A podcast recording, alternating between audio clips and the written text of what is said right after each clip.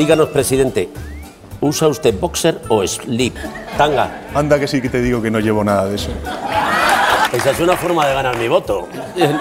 Bueno, te estoy tirando los tejos. Gran Wyoming. Pedro Sánchez está de promo, como si de una estrella de cine se tratara. El presidente del gobierno va a recorrerse los principales platos de los grandes medios de comunicación nacionales para mostrar su cara más amable. Lo ha hecho ya con el Gran Wyoming, dejando entrever qué tipo de ropa interior lleva. Y próximamente hará lo mismo con Jordi Évole y con Pablo Motos. Soy Belén Montes y hoy en el debate, ¿le puede funcionar la gira mediática a Sánchez?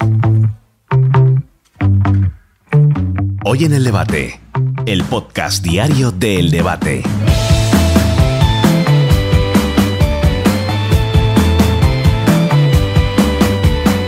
Cuando los políticos ya no tienen nada que perder o incluso ya no saben qué más hacer para buscar el apoyo de sus votantes, tienden a tomar medidas desesperadas. Eso es lo que parece que ha optado por hacer el presidente Pedro Sánchez, que tras cuatro años de gobierno complicados y un patacazo electoral para su partido en las elecciones municipales y autonómicas, ha decidido lanzarse de gira por los diferentes platos de televisión por si algún que otro voto le cae de rebote.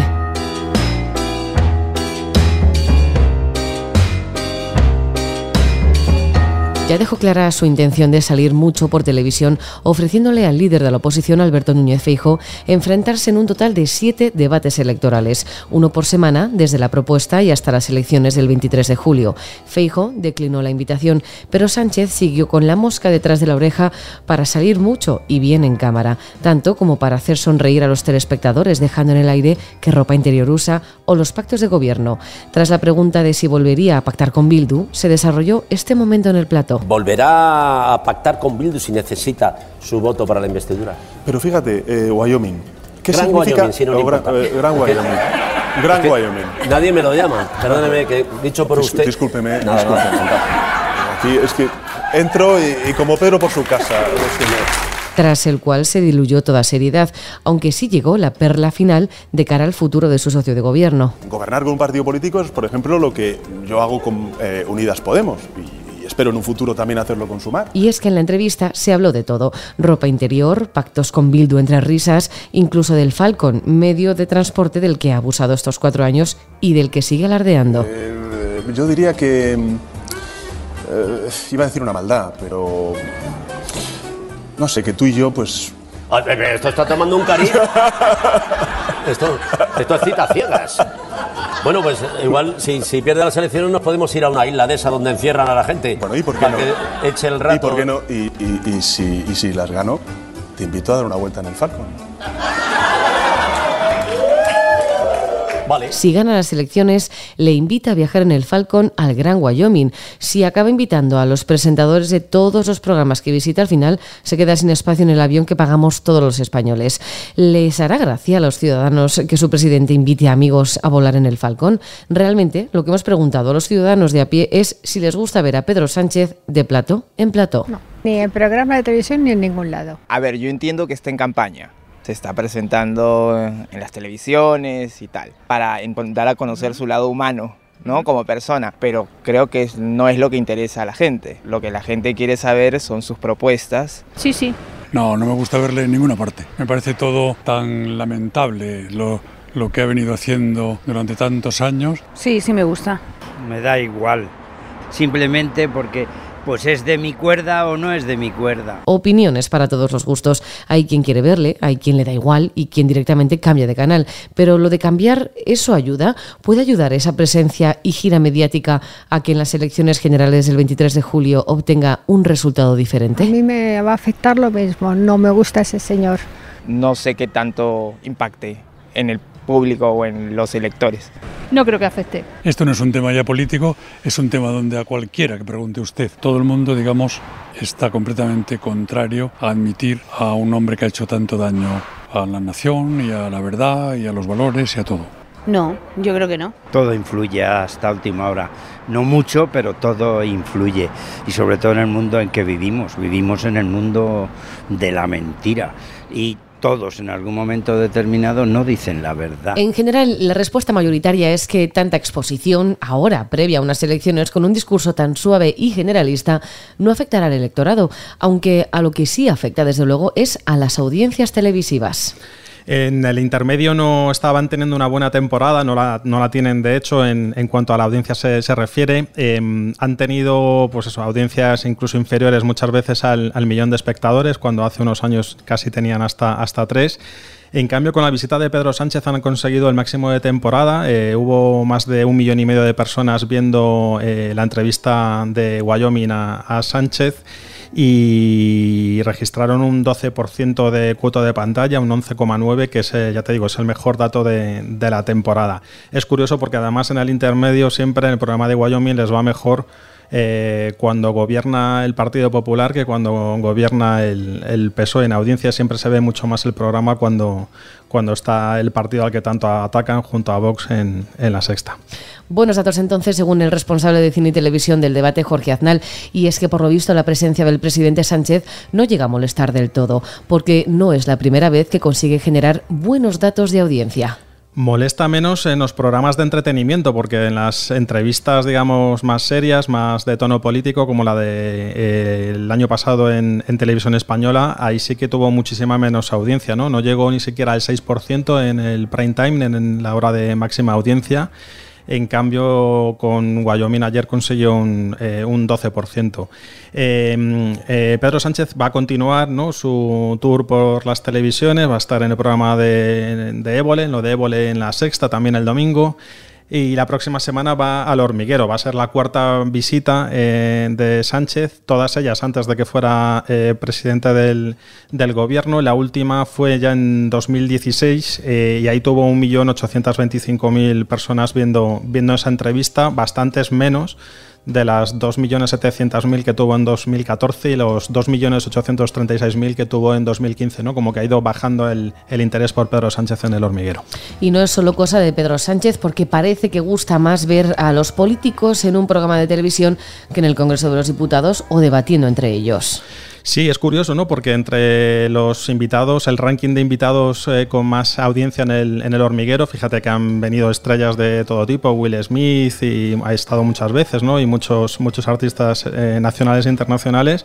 Al final el tercero que tiene más audiencia en el hormiguero en toda su historia fue Santiago Abascal, incluso después del boicot al que se llamó en las se convocó en las redes sociales para que incluso la gente intentara no ver el programa. Bueno, salió mal ese boicot superó los 4 millones de espectadores y luego ha habido otros políticos que a los que también les ha ido muy bien en su visita al hormiguero. Eh, recuerdo, por ejemplo, José Luis Martínez Almeida, eh, se acercó a esos 4 millones, eh, Isabel Díaz Ayuso también superó los 3 millones y medio, Rajoy con Pedro Sánchez no ha ido tan bien, pero hay que fijarse mucho en el contexto del próximo martes, porque bueno, la relación lógicamente no, no ha sido nada buena entre, entre Pablo Motos y Pedro Sánchez y el gobierno de coalición, entonces seguro que va a haber bastante expectación en, en esa entrevista. Lo que queda claro entonces es que a los telespectadores les gusta ver a los políticos de manera más relajada, hablando de su vida diaria, de sus preocupaciones y de sus banalidades. Y eso es lo que intentan transmitir a través de sus discursos.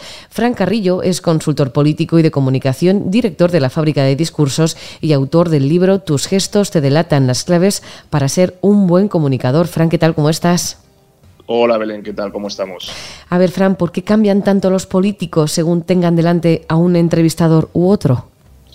Bueno, la verdad es que el contexto siempre ayuda o dificulta tu, estado habitual. Eh, conocer al entrevistador y el tipo de entrevistas que, suele hacer ayuda a prepararla de una forma u otra, porque no, no, contestas igual si el entrevistador busca titulares y respuestas cortas que, por ejemplo, si hay uno que te deja hablar y pide más conocer a la persona que al político. Eh, normalmente un político, cuando acude a un medio, por muy familiar o cercano ideológicamente que sea, siempre lo hace con el escudo puesto y la marcha atrás, por si acaso. Eh, y como vivimos en la era de la ridiculización política, donde se prioriza el meme a la idea y el zasca al argumento, pues eh, por eso casi siempre van a la defensiva para no cometer errores. Y eso hace que la actitud del propio político sea más, más conservadora que de costumbre. Uh -huh. Por eso trabajamos en ellos más la autenticidad cuando tienen que ser entrevistados, que para mí, como digo siempre, es la suma de mensajes sinceros y gestos naturales. Uh -huh. Dices que trabajáis en ello. ¿Se preparan también este tipo de discursos televisivos, Fran?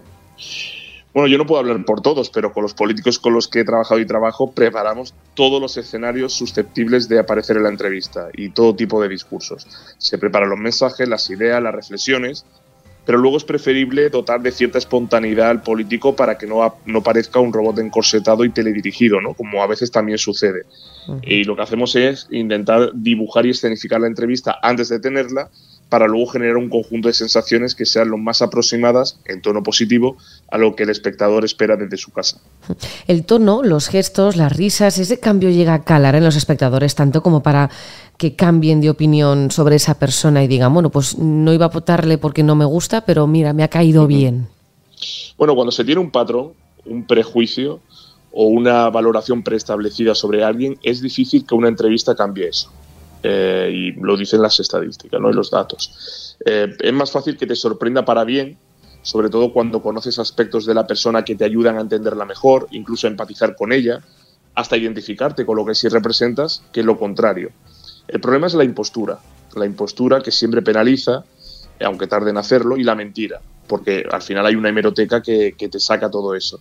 Pero generalmente eh, los cambios de opinión eh, suelen ser para bien, cuando alguien te sorprende porque no esperabas que fuera eh, tan, tan, tan simpático, tan, tan espontáneo o con aspectos que te hacen identificarte porque digas, oye, yo he vivido eso y sé lo que es eso, ¿no? Y eso a veces humaniza al político, que es lo que nos hace falta también como sociedad, ¿no? Eh, yo siempre digo que al final hay que adoptar tonalidad y mensaje al medio en el que estás y, también al tipo de público que lo consume.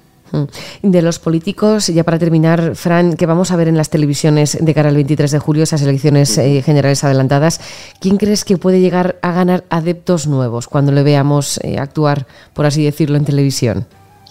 Bueno, de los cuatro nombres que todos tenemos en la cabeza, yo diría que por orden, eh, Feijó y Yolanda Díaz. Eh, Feijó por su carácter y personalidad, porque debe cuidar el, debe cuidar el posible abuso de esa retranca gallega que en su momento tanto ayudó a Rajoy a granjearse simpatías, pero que también puede restar seriedad según donde se encuentre uno. No olvidemos aquello que decía McLuhan de que el medio siempre es el mensaje.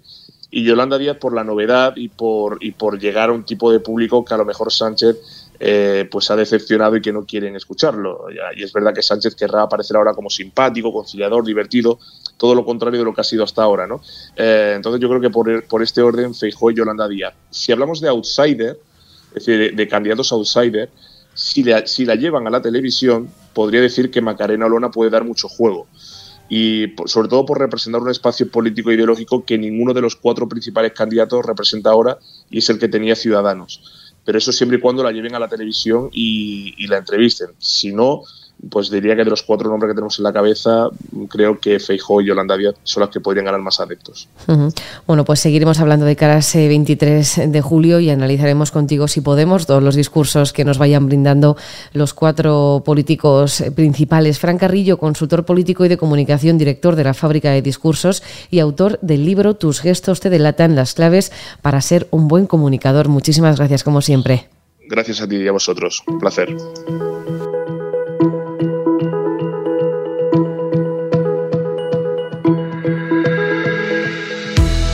Pedro Sánchez bromeó en televisión sobre el tipo de ropa interior que lleva, sobre el Falcon y sobre sus pactos con Bildu. Próximamente le toca visitar el plato de Jordi Évole y también el de Pablo Motos en el hormiguero. Veremos si estas apariciones televisivas conseguirán convencer a alguien para que le vote el próximo 23 de julio gracias a ese cambio de tono.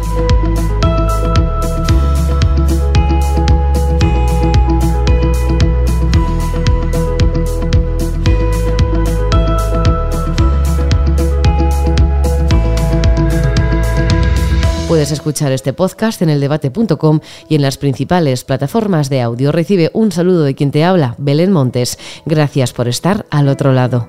Adiós.